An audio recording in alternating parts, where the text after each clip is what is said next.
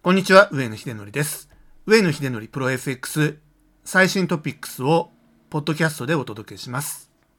今回のテーマは、ドイツ長期金利が衝撃のプラテン、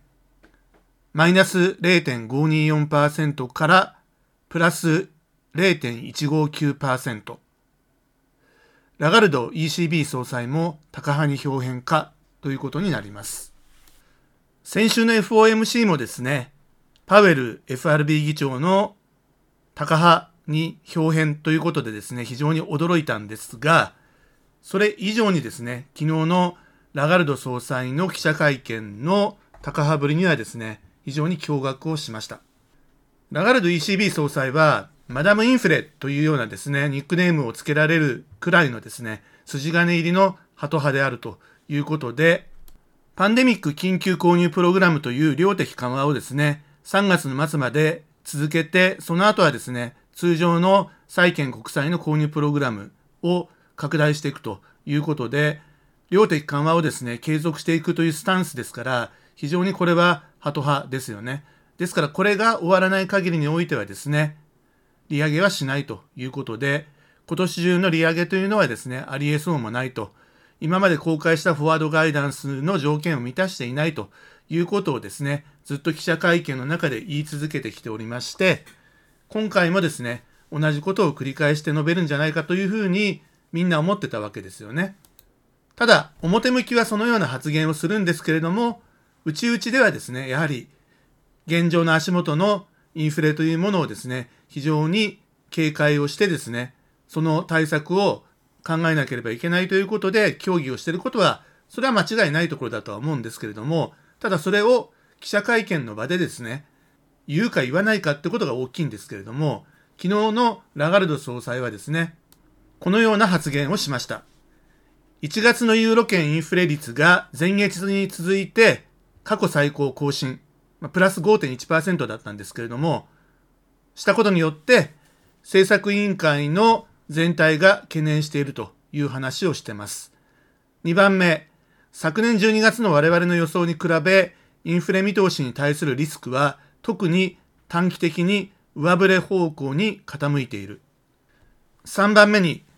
3月の会合とその後の6月の会合が ECB のフォワードガイダンスの3条件が完全に満たされたかどうかを判断するにおいて極めて重要になると。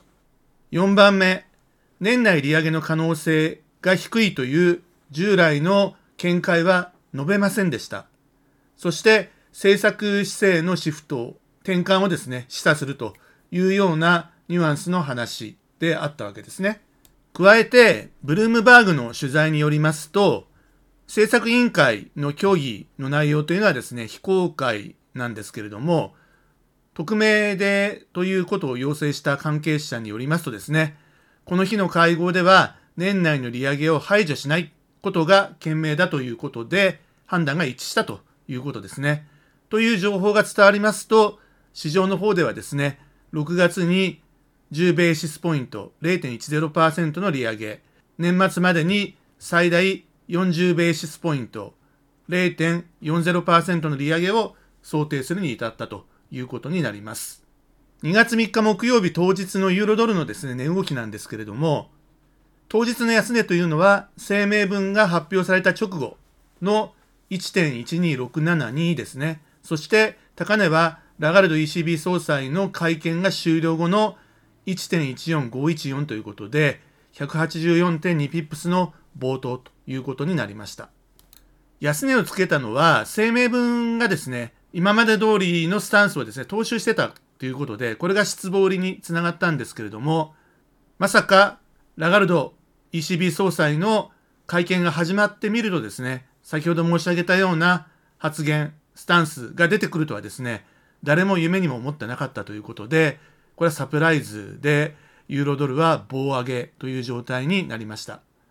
もちろん、ECB 加盟のですね、19カ国の国債の利回り、まあ、特にですね、重要なのは、約 GDP 比で30%のボリュームを占めているドイツの10年債利回りなんですけれども、いわゆる長期金利なんですけれども、これがですね、衝撃のプラテンをしたということで、昨年8月時点でマイナス0.524%というところですね。そして昨年の12月8日時点でもマイナス0.409%ということで、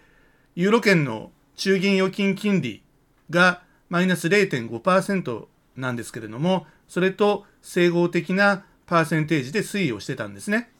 これがいきなりプラテンをしまして、ドイツの長期金利が0.159%まで上昇したということについて言えばですね、ユーロ圏の中銀預金金利が近い将来ですね、これと同じ水準まで利上げされるという織り込みが進んでいるということを示しております。ドイツの長期金利というのは、ドイツ国内の市中金利ですね。そして、ユーロ圏の政策金利というのは別のところにあるわけですが、市中の金利の方が先取りして動くんですね。これは通常10年債の利回りという形でですね、市場の金利というのが決まってきます。10年債の利回りのベースにしてですね、貸出金利が消費者に対してですね、決まっているというふうに考えていただいて良いと思います。というわけで、近い将来ですね、ECB も利上げを行ってですね、政策金利がマイナスというところから脱出するということがですね、ほぼ確実視されるような状況になっているということです。先ほど申し上げましたように、市場ではですね、6月に0.10%の利上げ、年内までにですね、最大0.40%までの利上げですね。もちろん確定はしていないんですけれども、市場の織り込みがそうなっているということは、アメリカと欧州圏のインフレ率の差を考えてみるとですね、非常に妥当な水準の利上げというか、高派転換というふうに言えると思います。しかし、ラガルド ECB 総裁というのはですね、ちょっと市場とのコミュニケーションに問題がある方で、ちょっと偏屈なところもありましてですね、彼女が昨日のような高派な発言をするというのはですね、誰も予想していなかったということで、彼女の口からは高派な発言はしないんだけれども、従来と同じことを踏襲して、今年の利上げはないということを繰り返し述べると思ってたところが、実は彼女の口から出てきたということですね。彼女の口から出なくても、関係者の話を聞けばですね、どういう議論が行われたかっていうことはわかるわけです。ECB、欧州中央銀行のボードメンバーが6名、そして加盟国の中銀総裁が19名、計25名でですね、議論を行いまして、21名が投票権を持つと、そういう会合なんですけれども、結構多人数ですよね。19カ国の寄り合いということなので、まあ、人数は多くなるんですけれども、そういった参加メンバーからですね、まあ、非公式に話を聞けばですね、議論の内容というのは、議事録が出てこなくてもですね、推測はできるんですけれども、先ほどご紹介したような、まあ、リークもあったということで、まあ、今年の利上げっていうのはほぼ確定的なんじゃないかというふうになってます。もちろん、これから発表されるデータに依存するっていうことがあるわけですから、ECB の責務としてはですね、物価の安定ということに集中するわけです。ですから、CPI、消費者物価指数がまた来月ですね、これ以上に高い数字、ECB 理事会の前日に発表されたプラス5.1%を超えるような、さらにインフレが進んでいるということになりましたら、やはり先ほど申しましたフォワードガイダンスというのをですね、変更して、量的緩和の早期縮小、撤退、そして利上げというプロセスをですね、踏んでいかなければいけないということをですね、確認するようなフォワードガイダンスに変えてくる可能性があるということですね。